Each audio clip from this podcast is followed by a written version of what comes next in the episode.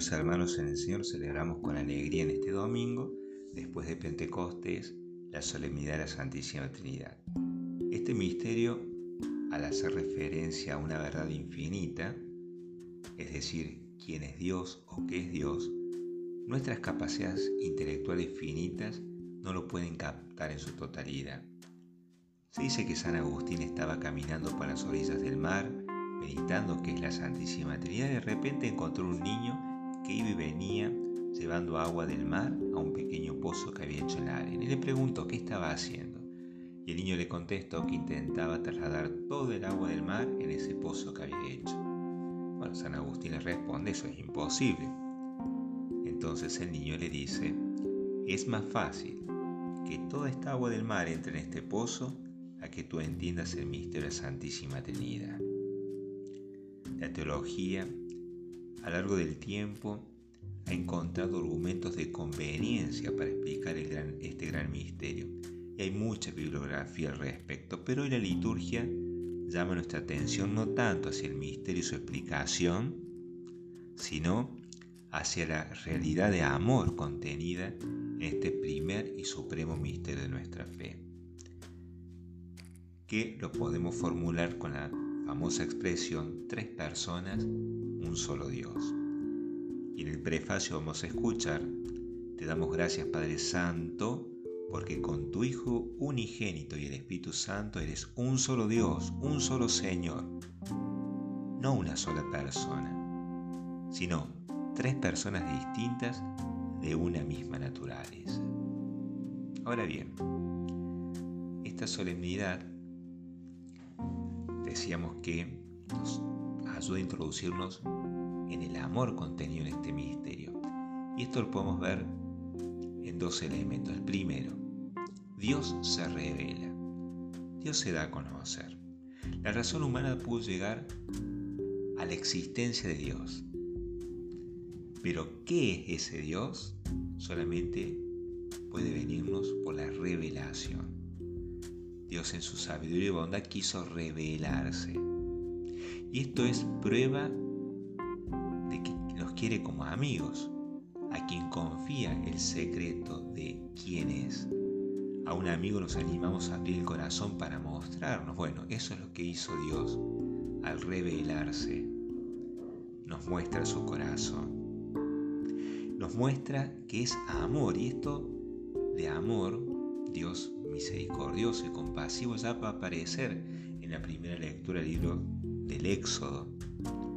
El Señor es un Dios compasivo y misericordioso, lento para enojarse y pródigo en amor y fidelidad. Y es interesante que dicha revelación la haga después del gran pecado de infidelidad del pueblo de Israel.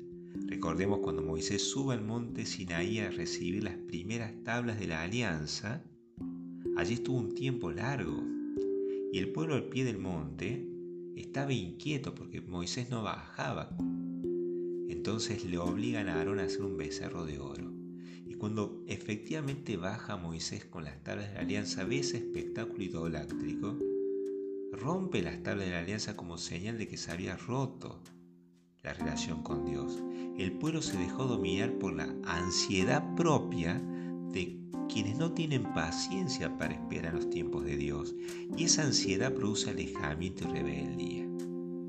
Sin embargo, el Señor les da otra oportunidad y quiere volver a realizar la alianza con su pueblo porque ve un corazón arrepentido y escucha la oración de Moisés que le dice, Señor, este pueblo es obstinado pero perdona nuestra culpa y nuestro pecado y conviértenos en tu herencia.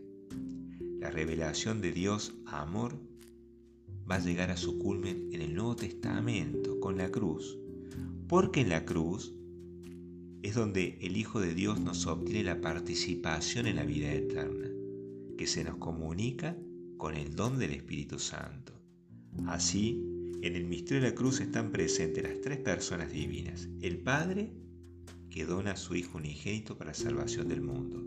El Hijo, que cumple hasta el fondo el designio del Padre.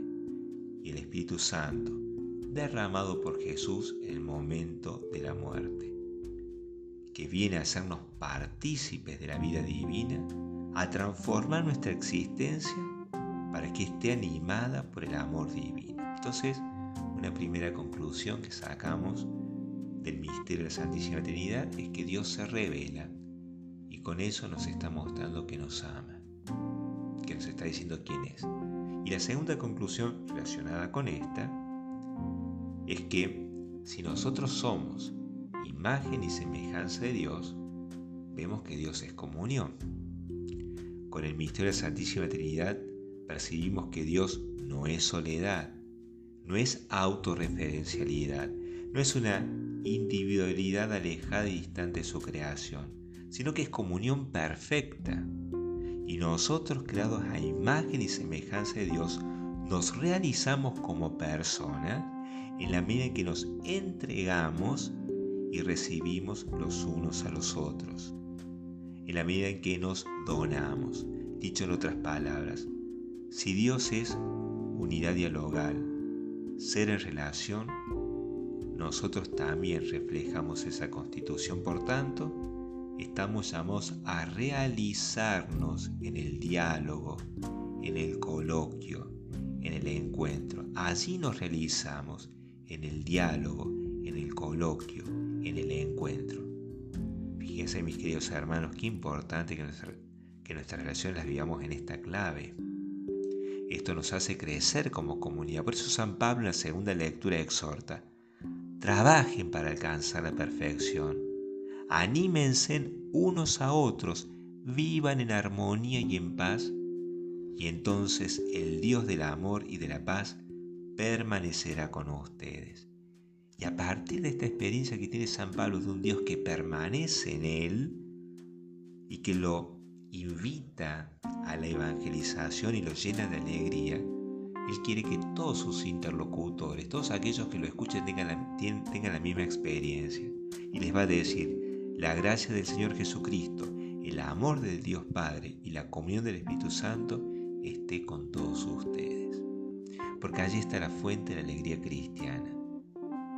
Y siguiendo este deseo ardiente del apóstol de los gentiles, pidamos a la Santísima Trinidad venga a nuestro corazón y lo hacemos con la oración de Santa Catalina que dice, Oh Trinidad eterna, tú eres un mar sin fondo en el que, cuanto más me hundo, más te encuentro, y cuanto más te encuentro, más te busco todavía.